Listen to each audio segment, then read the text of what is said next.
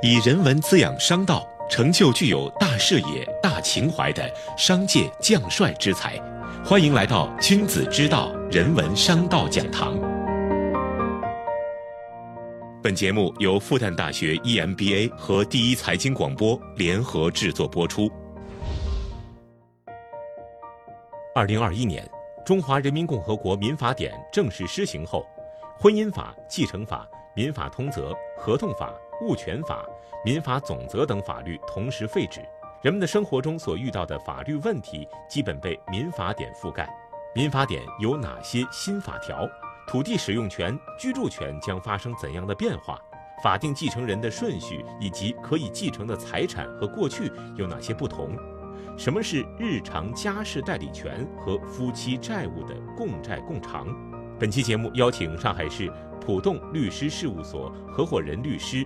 费洪博和卞栋梁来详解民法典，我是声音转述人杨申。民法典施行后，如何办理离婚登记手续呢？离婚冷静期是原来婚姻法没有的规定，具体条文在民法典一千零七十六条和一千零七十七条。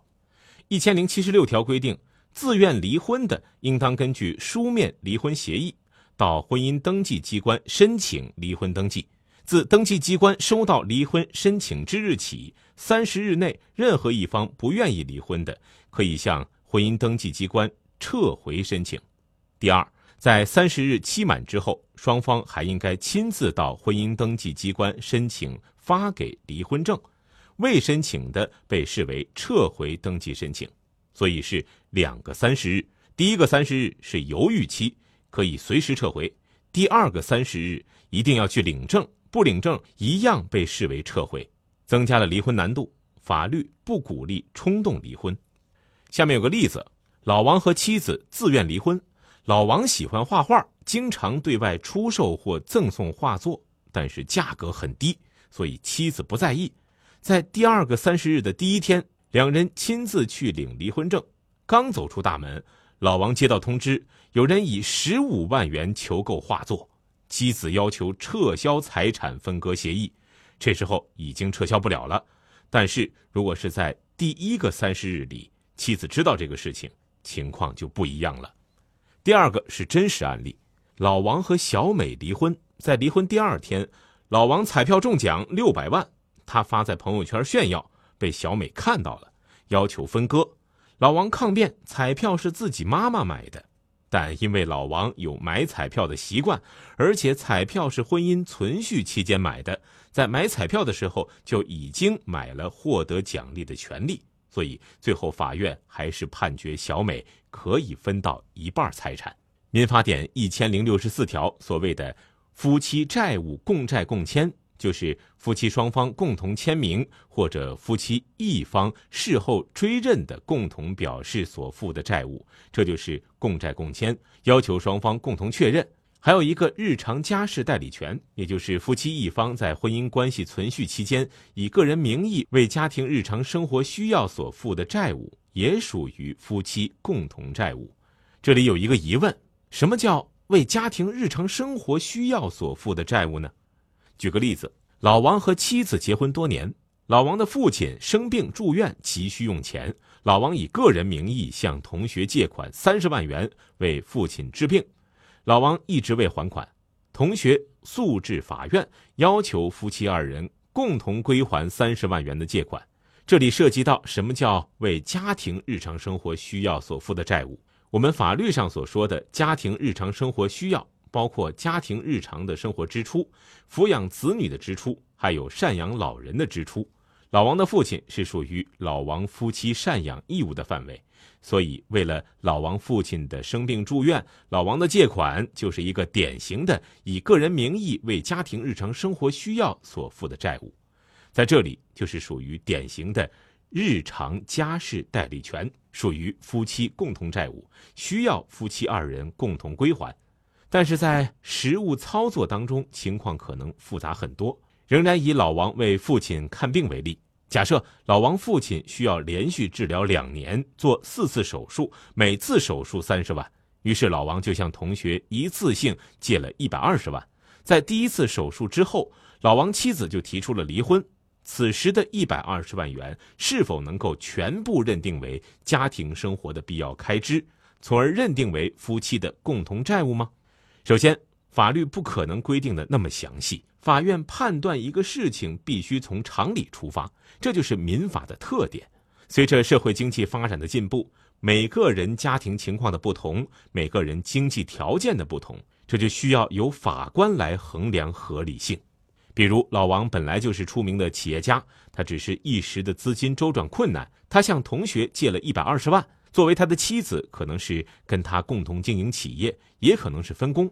这种情况下，可能法官就会判定一百二十万比较合理的属于夫妻的共同债务。你哪怕当中离婚了，你仍然要共同承担归还的责任。但是如果老王只是普通的工薪阶层，他所借的钱已经远远超出了日常收入的标准，法院也会做出合理的判断。根据这个情况，你可能前面的三十万是在婚内使用掉的，所以应该是共同债务；后面的九十万是离婚以后才用掉的，那可能就不应该属于夫妻共同债务。所以这个并没有定论，需要根据实际情况去判断。这里只是说明日常家事代理权有法律规定。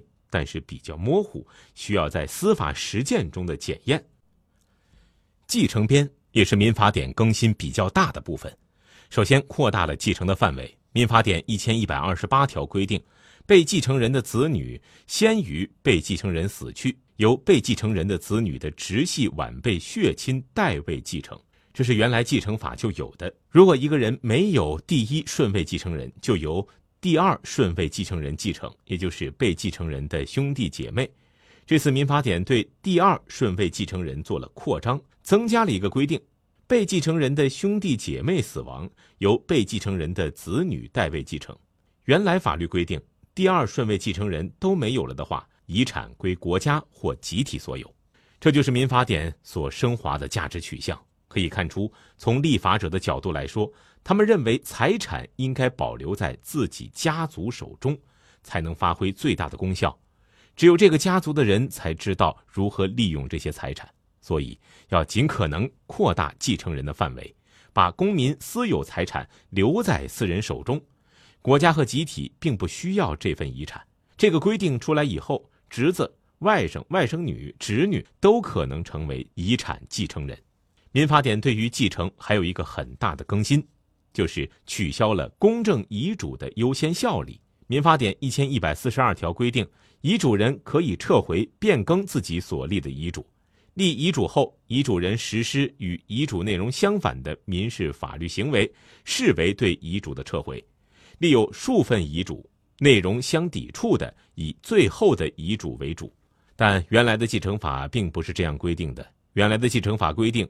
公证遗嘱效力优先，哪怕公证遗嘱日期在最后立的遗嘱之前，这在实践中发生很多问题。有些人想要改遗嘱，但身体条件已经不允许再去做公证了。民法典对于人格权也有相应的规定，主要在于隐私权的保护，明确了隐私权的定义。我们先来看一个真实的案例，是民法典生效前的案子。朱女士在家上网，利用某搜索引擎搜索“减肥、丰胸、人工流产”等关键词。随后，她发现她在浏览一些网站的时候，相应的就会出现“减肥、丰胸、人工流产”的相关广告。经查明，是某些网站利用技术收集朱女士的搜索关键词，然后她在浏览网页的时候，就会投放与以上关键词相符的广告。朱女士认为该网站侵犯了她的隐私权，并且诉至法院。民法典实行前，我们国家关于公民个人隐私的保护是散在很多法律法规当中的。对于电子信息，主要是全国人大常委会关于加强网络信息保护的决定第一条规定，国家保护能够识别公民个人身份和涉及公民个人隐私的电子信息，也就是说。主要是能够识别公民个人身份、涉及公民个人隐私的电子信息，国家才保护。法院认定该网站没有侵犯朱女士的隐私权，因为关键词信息不构成个人信息，无法识别到她个人身上。第二，该网站也没有非法向他人提供公开朱女士的信息，所以法院就驳回了朱女士的诉讼请求。当然，如果这个案子是在单位公用电脑上网，有人能够通过广告推测朱女士的浏览记录，从而识别朱女士的身份，按照当时的法律，就有可能构成侵权。民法典实施之后，隐私的定义范围被扩大了。民法典一千零三十二条规定，隐私是自然人的私人生活安宁和不愿为他人知晓的私密空间、私密活动、私密信息。大家可以看到，这里并不要求这个信息能够识别公民的个人身份，只要是自然人不愿为他人知晓的私密活动、私密信息，就是当事人的隐私。根据新的民法典，刚才朱女士的案子，如果今天再提起的话，对于该公司是非常不利的，因为她上网活动本身就是私密活动。民法典一千零三十三条也规定，除法律另有规定或权利人明确同意外。任何组织或者个人不得实施拍摄、窥视、窃听、公开他人的私密活动。所以，除非该网站取得了朱女士的明确同意，在民法典的规制下，他是不能去窥视朱女士上网的私密活动。接下来，最后一个民法典的更新，关于侵权责任的更新。作为法定免责事由的自甘风险，民法典第一千一百七十六条规定。自愿参加具有一定风险的文体活动，因其他参加者的行为受到损害的，受害人不得请求其他参加者承担侵权责任。但是，其他参加者对损害的发生有故意或者重大过失的除外。我们看一下什么叫做自甘风险。比如，老王退休以后喜欢打羽毛球，经常和球友约比赛。有一天，他约退休同事在公园里打球。被同事的一击重扣击中了右眼，老王的右眼曾经安装过人工晶体，经过诊断，老王的右眼人工晶体脱位且积血，老王将同事诉至法院，要求赔偿医疗费、护理费等共计八千五百余元。在民法典生效前，法院有可能判定老王的同事承担一部分的护理费和医疗费。但是在民法典生效之后，老王这个请求可能就会全部被法院驳回，因为这是属于自甘风险。你自愿参加有一定风险的文体活动，造成了损害后，应当自己承担。还有打麻将的案子，有人打麻将一打打二十几个小时、三十几个小时，一天没有胡，最后胡了一把，一激动脑溢血，是昏过去了。有家属就认为牌友怎么能够放任他人打牌打那么久？当然，因为民法典生效的时间比较短，这类案例还没有真正的经过司法检验。但是，我认为这可能都属于自甘风险的范畴，不能随意索赔。但是有一点，请喝酒或者是灌酒导致他人伤亡，事后可能会被追究责任。这种案件可能还会有，因为喝酒不属于文体活动。假设老王的同事是故意以羽毛球扣杀的方式追求对老王身体的损害，该同事还是需要承担侵权责任的。如果造成比较严重的伤害，甚至要承担刑事责任。公园要不要承担责任呢？经营者、管理者，也就是公园，未尽安全保障义务的，承担相应的补充责任。承担补充责任后，可以向第三人追偿。也就是说，如果公园的羽毛球场地有缺陷，公园可能还是要承担责任，但是如果场地都是符合规范的，纯粹就是打球当中发生的意外，经营管理者是不承担责任的。好，以上就是上海市浦东律师事务所合伙人律师费洪博和卞栋梁的分享，你应该知道的民法典重要变化，商道人文融会贯通。感谢收听《君子之道》复旦大学 EMBA 人文商道讲堂，我们下期再见。